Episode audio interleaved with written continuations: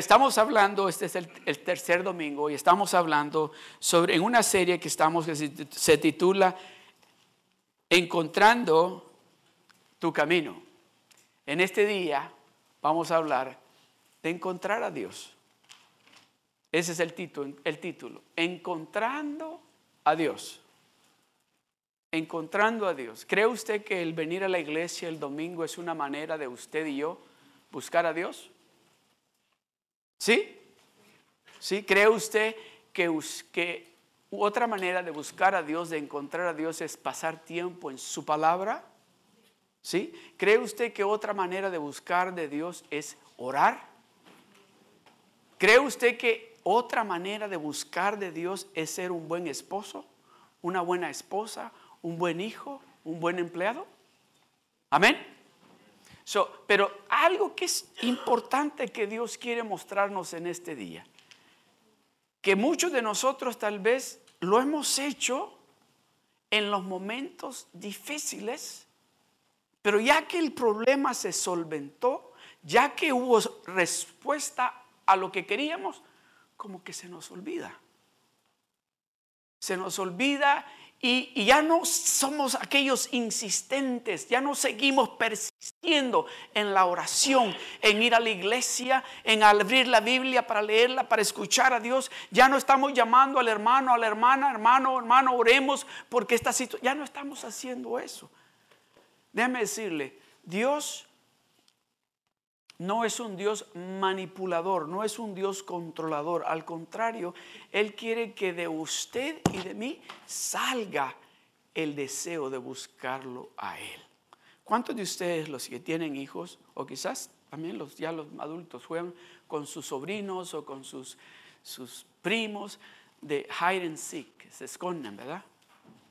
¿Saben? Han jugado eso, ¿verdad? Que se esconden a las escondidas, pues, para que me digan a mí, porque se me quedan viendo como si no saben qué estoy hablando. ¿Verdad? Y que cuando, y se esconden, y se esconden en un lugar que a propósito para que el niño o la niña los encuentre. Y cuando los encuentre, dice, ah, ya te encontré. Y usted, sí, qué bueno, ¿cómo lo hiciste? Dios quiere hacer y hace lo mismo con usted y conmigo. Con usted y conmigo. Dios hace lo mismo. Mire lo que dice la palabra de Dios. Vamos a entrar rápidamente. Vamos a estar, creo que vamos a estar, la gran mayoría del tiempo que me queda, vamos a estar en el libro de Jeremías. Ahí vamos a estar. Vamos a leer, si, Dios me permite que pueda leerlo todo, pues vamos a leerlo todo. Si no, lo que Dios permita que hablemos. Amén. So Jeremías 33.3. Quiero que lo leamos todos juntos y luego se lo voy a leer yo a ustedes. ¿Ok? Lo vamos a leer todos juntos. Acompáñenme en la pantalla. Y lo vamos a leer todos juntos. Que se llene este lugar con la palabra de Dios. Amén. Clama a mí. Todos juntos. Clama a mí y yo te responderé. Y te enseñaré cosas grandes y ocultas que tú no conoces. Ahora se lo voy a leer yo a ustedes. Clama a mí y yo te responderé. Y te enseñaré cosas grandes y ocultas que tú no conoces.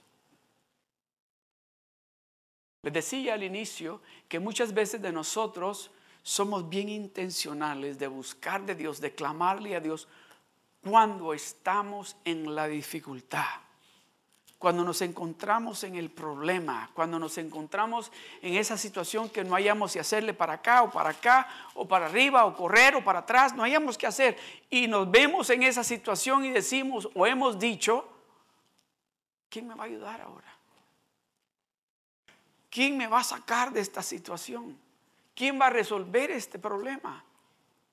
Y clamamos a Él y creo que todos aquí podemos decir con toda seguridad, sí, Dios me sacó de esa situación. Dios me, me ayudó en, esa, en ese problema. Pero muchas veces nosotros, el problema es más deep, más profundo que el simple dolor de cabeza.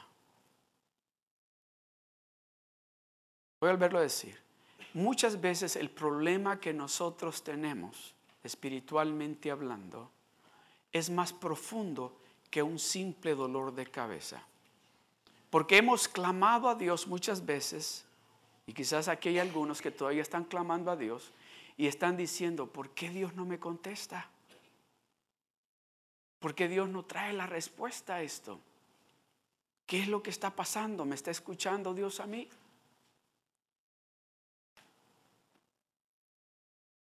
Yo voy a la iglesia, yo estoy leyendo la Biblia, yo estoy tomando tiempo en oración. ¿Me está escuchando Dios a mí?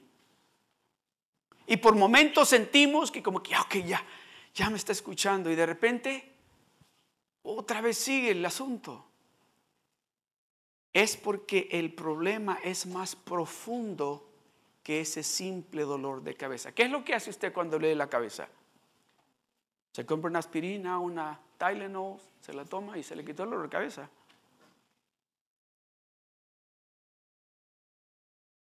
A mi papá, déjeme decirle, a mi papá le dieron Tylenol y aspirinas para el dolor de cabeza.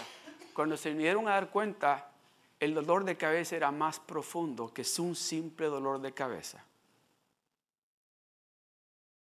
El dolor de cabeza de él no era por, bueno, como un simple, común dolor de cabeza. El dolor de cabeza de él era más profundo, tanto así que eso fue que le causó graves problemas a él. Porque le dio, se dice, un stroke. Eso, un derrame. Pero lo que estaban dándole era medicina para quitar el dolor en el momento. Y la medicina le quitaba el dolor en el momento, pero no estaban dándole medicina para el problema que él tenía, porque no lo habían descubierto. Llegaba y me duele la cabeza, ok, es, las preocupaciones, está estresado usted. Todo. No, era más profundo de eso. Y eso es lo que Dios quiere que usted y yo nos demos de cuenta. Si estamos clamando a Él y diciéndole, Señor, quítame este dolor de cabeza, espiritualmente hablando, el Señor le va a responder y le va a quitar el dolor de cabeza. Pero usted se va a dar de cuenta que va a dar tres pasos para adelante y va a dar siete para atrás. Lo que Dios quiere es llegar a la raíz de esa enfermedad y cortarla para siempre. Para que ya no tenga ningún dolor. O el cirujano está trabajando ahorita. Déjeme decir, el Espíritu Santo es un cirujano, pero que trabaja y está llegando a la raíz. Está llegando a la raíz. Que cuando usted clame a Dios y Él le dice, clama a mí, clama a mí y yo dice, yo te voy a responder, yo te voy a contestar. ¿Está listo usted para escuchar que Dios le diga, sabes qué? El problema tuyo no es el dolor de cabeza. El problema tuyo va más, está, hay que ir a la raíz. Hay que ir directamente a la raíz y cortarlo por completo para que ya no te duela nada. ¿A cuántos han, tenido dolor de muelas? A ver, levante la mano. Si ha tenido dolor de muelas, de esos dolores que dices, ay, ay, ya no aguanto, ya no aguanto, lléveme al doctor, lléveme al doctor, por favor. Llega el doctor y el doctor dice, ay, tiene una infección ahí. ¿Y qué dice el doctor? Hay que ir a donde esté el nervio porque ahí está la infección. Y nosotros tomando pastillas para el dolor y el dolor se calma por momentos, pero hasta que no llegan a la raíz del problema, y nosotros somos bien expertos, ¿sabes? Nosotros somos expertos para cubrir. Y decimos, ya se solventó. Ya está. Mira, qué bonito se mira. Hasta lo pintamos, lo decoramos, lo vestimos, ya sé. hasta lo pintamos, nos, nos arreglamos el pelo, nos ponemos perfume, nos echamos cremas. Si ya se acabó el problema. Pero va más allá de eso. Por encima, por encima, tal vez usted se ve bien, sano. Pero por adentro todavía hay raíz de amargura o de cualquier raíz que haya que está causando ese malestar en usted. ¿Sabe qué? Esto es parte del mensaje, pero si tiene que pedirle perdón a alguien, hágalo. Y si alguien viene y le pide perdón a usted, no le vaya a decir, ¿sabes qué? No.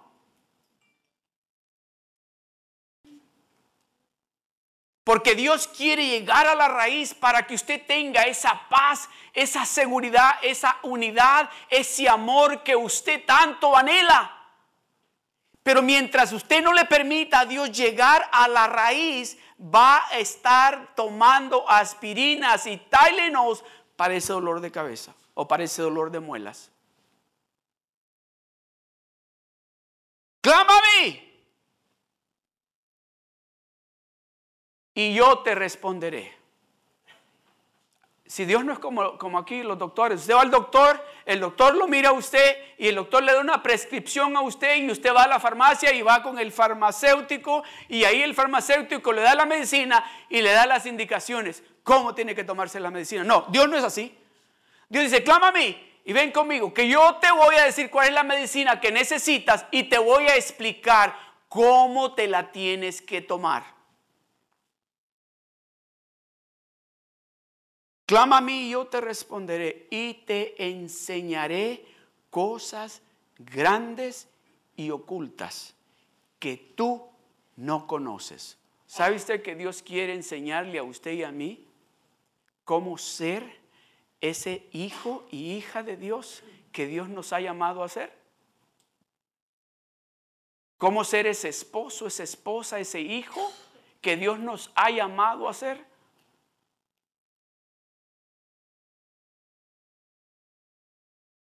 Clama a mí. El que está hablando es Dios. Dios nos está diciendo, no tienes que ir a ningún otro lugar. No tienes que ir. ¿Sabe algo triste? Algo que, que me sorprendió a mí en la iglesia, en el cuerpo de Cristo, en aquellos y aquellas que se llaman cristianos no se, va a, no se me va a sorprender, el por ciento todavía de esos hermanos que están yendo a que les lean la carta. ¿Qué es eso? ¿Qué es eso? Que están yendo todavía a... Bueno, ni lo voy a decir. En la iglesia. Y Dios está diciendo, espérate, clama a mi hija, hijo, clama a mí. Yo tengo la respuesta que tú necesitas. Yo tengo la medicina que tú necesitas. Clama a mí y yo te responderé. Déjeme decirle que cuando usted y yo nos encontramos en la dificultad o si nos miraran orando, si nos oyeran orando, dijeran, este mi mamá está, pero bien cerquita de Dios ahorita. O mi hijo, mi hija, mi esposo, ¿cómo, están? Porque déjeme decirle, aullamos. ¡Ay, Señor! Mira, porque usted no ha hecho eso, yo lo hice. No estoy diciendo que usted lo ha hecho, yo lo hice. Señor, ¿por qué deja que me pase esto a mí? Señor, ayúdame. Clama a mí.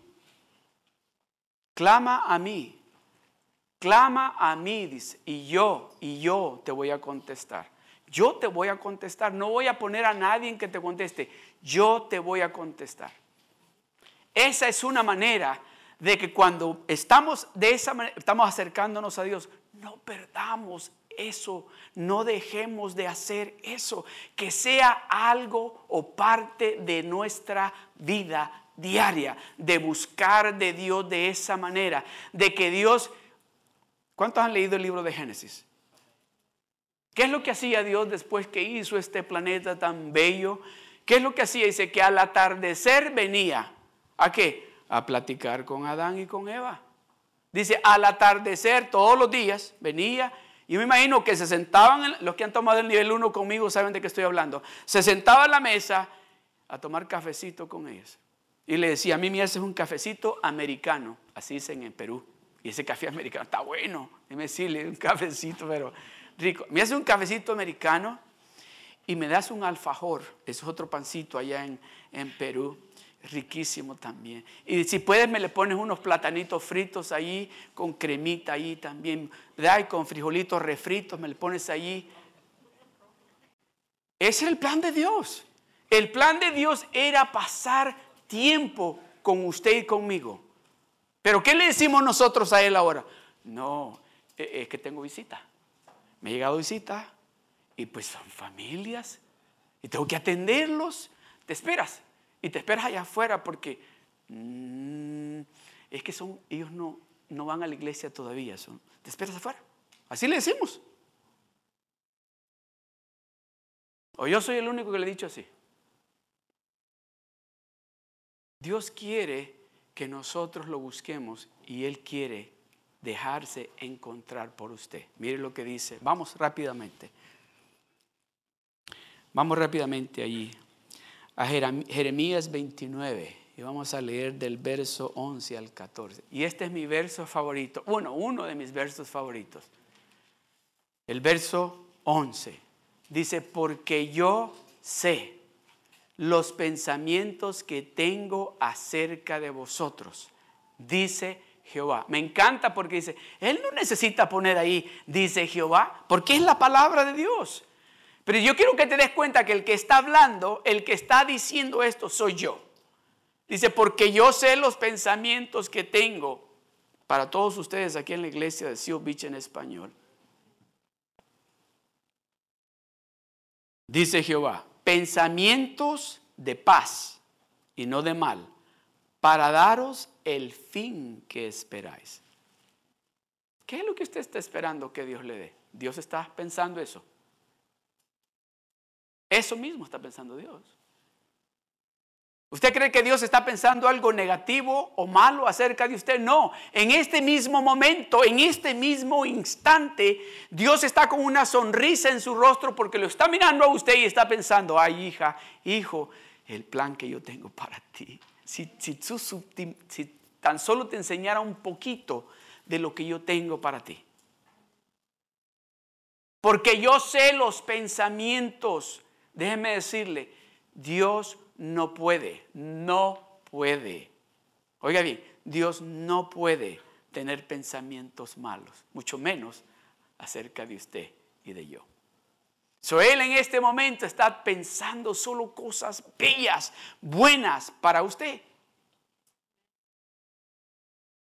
El verso 12. Ah, me encanta esto.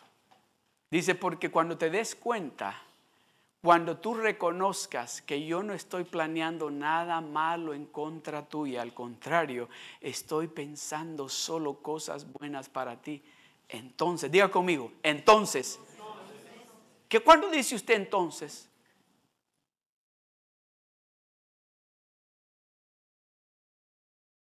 Entonces, cuando regreses, me vas a llevar a comer, ¿verdad?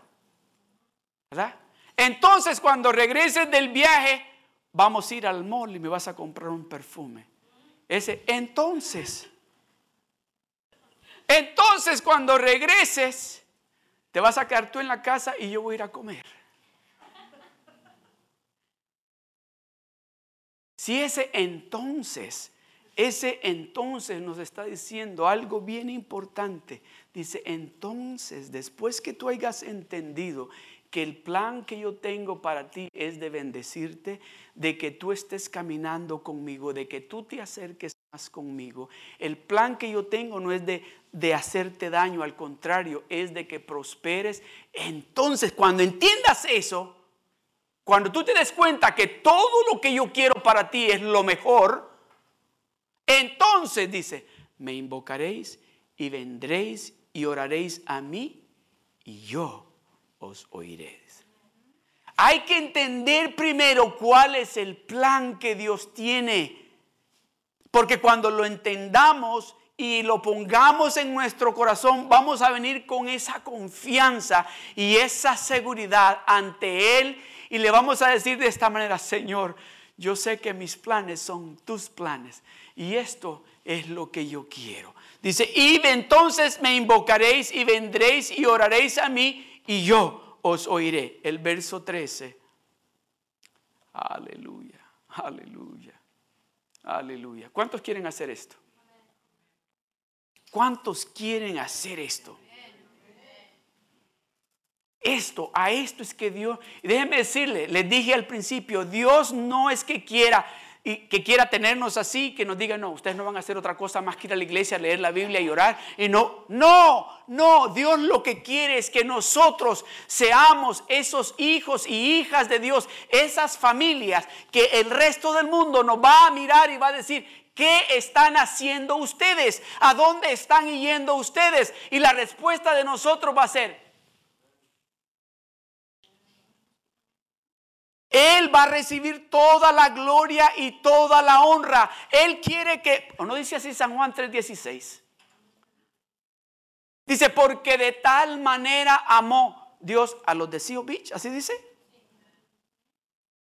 Porque de tal manera amó Dios a Álvaro y a Liz, así dice la palabra de Dios. Al mundo entero, dice, porque de tal manera amó Dios al mundo. Déjeme decirle, Dios está interesado en ellos también. Dios está interesado en ellos, en esos familiares nuestros, en esos amigos que nosotros amamos. Dios está interesado en ellos. Por eso Dios quiere que usted haga eso para que a través de usted ellos puedan darse de cuenta de que nosotros no somos lo que éramos antes. Ha habido un cambio en nosotros. ¿Y sabe lo mejor? Que el que se refleja en usted no es usted. El que se va a reflejar en usted es Cristo. Cuando lo vean a Él a través de usted, no les va a quedar otra alternativa que decir verdaderamente que, que es Dios. Porque yo te conozco a ti. Yo sé lo que tú andabas haciendo. Yo sé quién tú eras. Tiene que ser Dios. Tiene que Eso es lo que queremos, ¿o no? Queremos de que tal vez sin necesidad de hablar, con solo nuestro comportamiento, con solamente ese nuevo yo, que puedan ver ellos a Dios y aceptarlo a Él como su único y verdadero Salvador.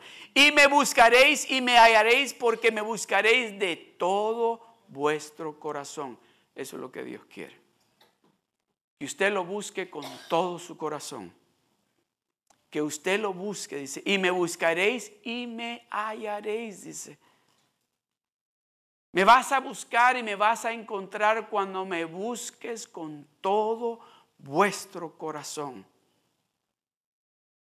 No solamente cuando tienes la necesidad, no solamente cuando tienes la dificultad o el problema, que me busques porque te has dado cuenta de que yo soy el único, dice Dios, que puedo saciar tu sed y esa hambre esa hambre, esa necesidad que hay en el ser humano de Él. Él es el único. Él es el único. Y me buscaréis y me hallaréis porque me buscaréis de todo vuestro corazón. El verso 14. Y seré hallado por vosotros. ¿Por qué? Cuando lo busquemos con todo nuestro corazón. ¿Se imagina lo que va a pasar en su casa? Se imagina lo que va a suceder en su hogar cuando usted busque a Dios de esa manera, con todo su corazón. No van a haber gritos, ya no van a haber peleas, ya no van a haber discusiones, porque el rey de reyes y señor de señores va a estar en ese hogar.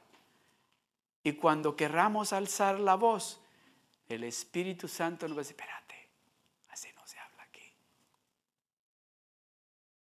Ah, tienes que pedir perdón. Pide disculpas. Y inmediatamente vamos a actuar. Y seré hallado por vosotros, dice Jehová, y haré volver vuestra, y haré volver vuestra cautividad y os reuniré de todas las naciones y de todos los lugares a donde os arrojé, dice Jehová, y os haré volver al lugar de donde os hice llevar. Aquí en el libro de Jeremías, con esto voy a concluir. Dios está tratando con su pueblo, Israel, un pueblo que experimentó, vio con sus propios ojos el poder de Dios, vio, se dio cuenta que es recibir maná del cielo, se dio cuenta que es recibir carne que Dios les envió, se dio cuenta que es tomar agua que salía de una roca en el medio del desierto, pero fueron rebeldes, dice, fueron rebeldes. Por eso les está diciendo, cuando ustedes me busquen con todo vuestro corazón, esto es lo que viene para ustedes. Les está diciendo, ustedes han experimentado, han estado allí conmigo, han visto y todo lo que hicieron es darme la espalda y decirme, no, ya no te necesitamos, ya ahora soy yo, tengo mi buen trabajo, ahora tengo yo, mis finanzas están en orden, ahora todo está bien en mi casa, no te necesito.